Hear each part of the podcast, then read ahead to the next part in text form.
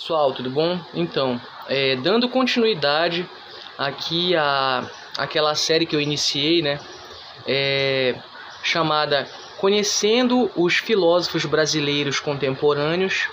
É, hoje eu resolvi falar um pouco a respeito do José Arthur Gianotti, certo?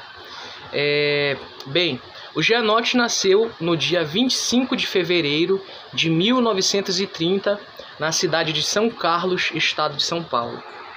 É, os dados acerca de sua formação acadêmica são poucos. No entanto, sabe-se que o mesmo, em 1950, ingressou no curso de filosofia, fazendo parte da terceira geração de estudantes de filosofia da USP, mesma universidade em que, em 1953, obteve o seu doutorado. Então, pessoal, é, na nossa pesquisa a gente acabou não encontrando dados acerca, é, por exemplo, é, do ano de conclusão é, da primeira graduação do Gianotti, né? Nós não encontramos também é, dados acerca da, do mestrado do Gianotti. É, sabe-se que ele tem um doutorado que foi concluído em 1953, certo? E sabe-se também é, que ele ingressou na USP em 1950. Isso porque ele deu uma entrevista que até você pode encontrar aqui com facilidade. É, no YouTube em que ele fala que ele entrou na USP em 1950. Então esse é, esses são os únicos dados acerca da, forma, da formação inicial dele, né, que nós temos. E aí a partir do doutorado dele a gente encontra bastante coisa, né?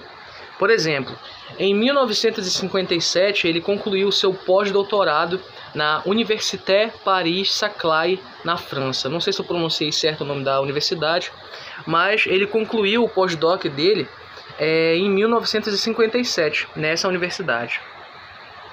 Um ano depois, em 1958, ele fundou, junto a outros intelectuais, como por exemplo é, o ex-presidente da República Fernando Henrique Cardoso, é, o grupo de estudo chamado Seminários Marx, que manteve suas atividades até 1964, chegando ao fim devido ao início da ditadura, certo? Então teve aí é, alguns anos de atuação, gerou também esse, esse grupo de, de estudos sobre o Marx, gerou algumas obras também, depois eu vou falar um pouco a respeito delas.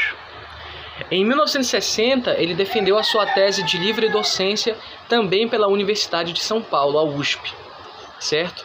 E em 67, de 67 a 68, ele foi diretor do Departamento de Filosofia da USP, certo? É, em 1968, ele foi aposentado compulsoriamente pelo regime militar e impedido de lecionar na USP, ou seja, ele começou a ser perseguido. Isso daqui foi algo que aconteceu com quase todos esses autores que eu vou citar aqui, né? É, por exemplo, o Gerd, ele que eu já havia citado no primeiro vídeo, ele sofreu também essa questão da perseguição é, com relação à ditadura militar, né, pela ditadura militar. E aí, em 69, impedido de trabalhar na USP né, e outras universidades que ele fosse tentar trabalhar, ele não ia conseguir também, ele acabou fundando é, o Centro Brasileiro de Análise e Planejamento, chamado SEBRAP, certo? Centro ao qual o Gianotti atuou não só como membro fundador, ele foi um dos membros fundadores, né, mas também como coordenador do programa de formação de quadros profissionais que durou de 86 a 2006, certo? E ele também foi presidente do SEBRAP entre os anos de 1984 a 90 e de 95 a 2001, certo?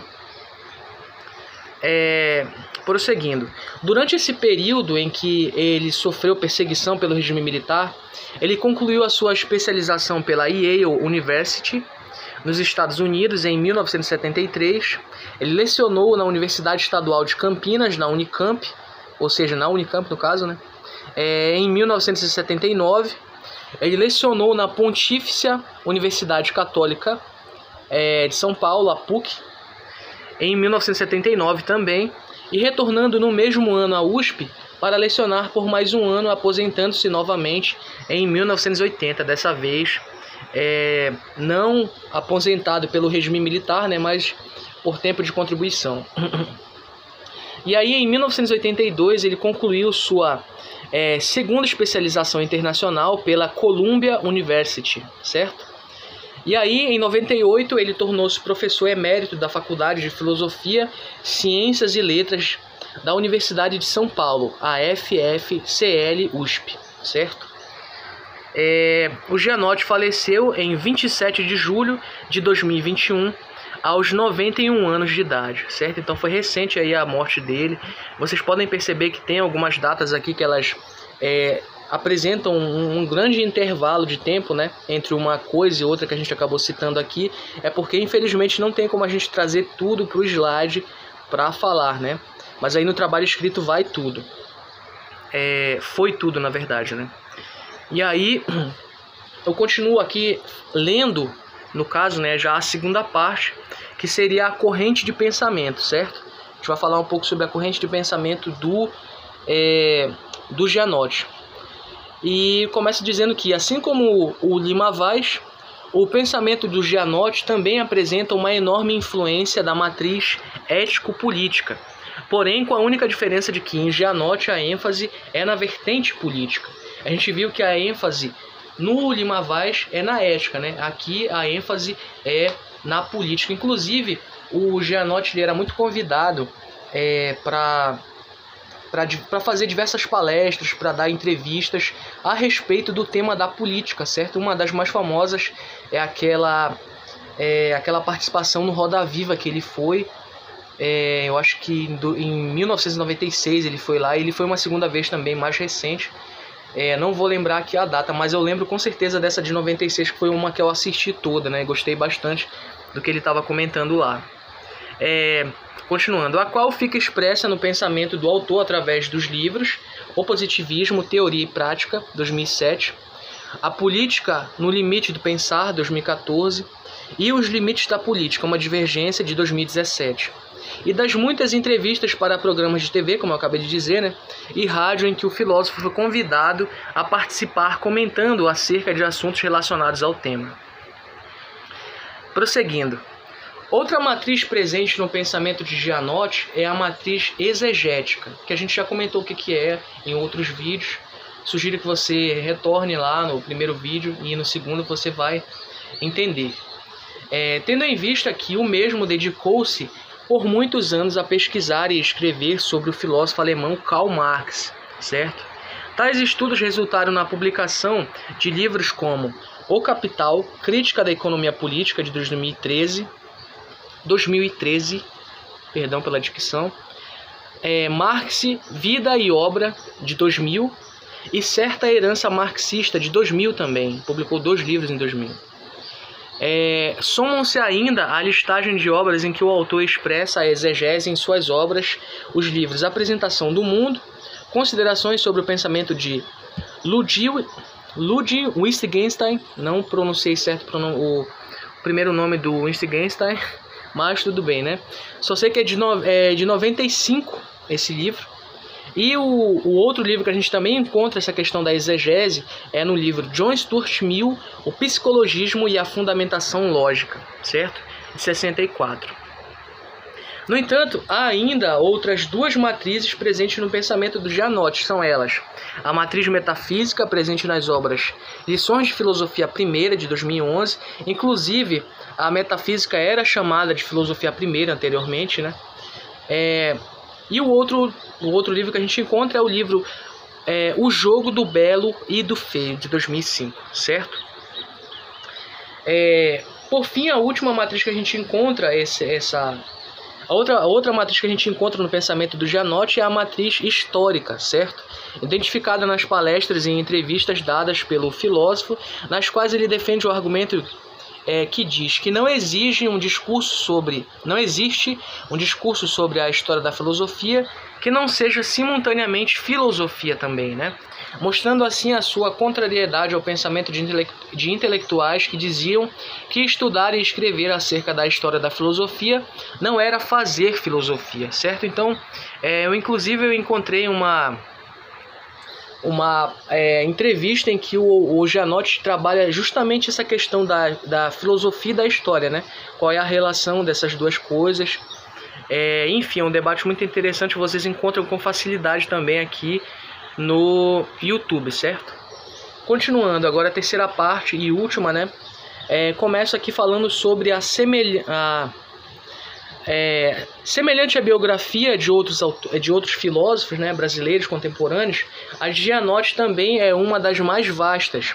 No decorrer de sua vida, escreveu 26 artigos completos publicados em periódicos, 9 capítulos de livros, 144 textos publicados em jornais de notícias e revistas, e deu cerca de 70 entrevistas, exercendo assim o seu papel de intelectual público, certo?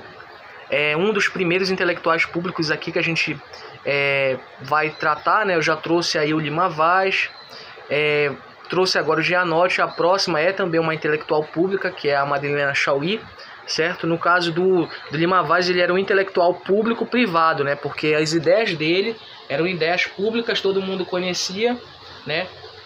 Mas ele era uma pessoa extremamente privada. No caso do Gianotti, não, ele era um intelectual público, ele ia é, nos congressos de filosofia, no, nos seminários de filosofia, ele dava entrevista, como vocês puderam ver, né? Cerca de 70 entrevistas. É, e enfim, voltando aqui para a bibliografia dele, é, exercendo assim o seu papel de intelectual público e publicou 17 livros, que são esses que eu vou listar agora, certo? Então, pessoal, começo aqui citando as obras é, que o Gianotti publicou, todas elas vocês encontram é, desse mesmo formato aqui lá no, é, no currículo Lattes do autor, certo? Só procurar na internet, encontra com facilidade também. É, começa aqui dizendo o, o, primeiro livro, né? Os limites da política, uma divergência. É, depois cito a política no, no limite do pensar. Também temos O Capital, Crítica da Economia Política, Lições de Filosofia Primeira, Notícias no Espelho, Retrato de Grupo, 40 anos do SEBRAP, O Positivismo, Teoria e Prática, O Jogo do Belo e do Feio, Marx, Vida e Obra, Certa Herança Marxista, apresentando um apresentação do mundo, considerações sobre o pensamento de é, Wittgenstein, não vou ler o primeiro nome porque eu vou acabar pronunciando errado de novo. É, Universidade em ritmo de barbárie, trabalho e reflexão, exercícios de filosofia, origens da dialética do trabalho e, por fim, John Stuart Mill, o psicologismo e a fundamentação lógica, certo? Não exatamente nessa ordem que eu citei, né? É, mas esses são os livros aqui do Gianotti, certo? Então é isso, pessoal. Muito obrigado a todo mundo que ficou até o final e até o próximo vídeo.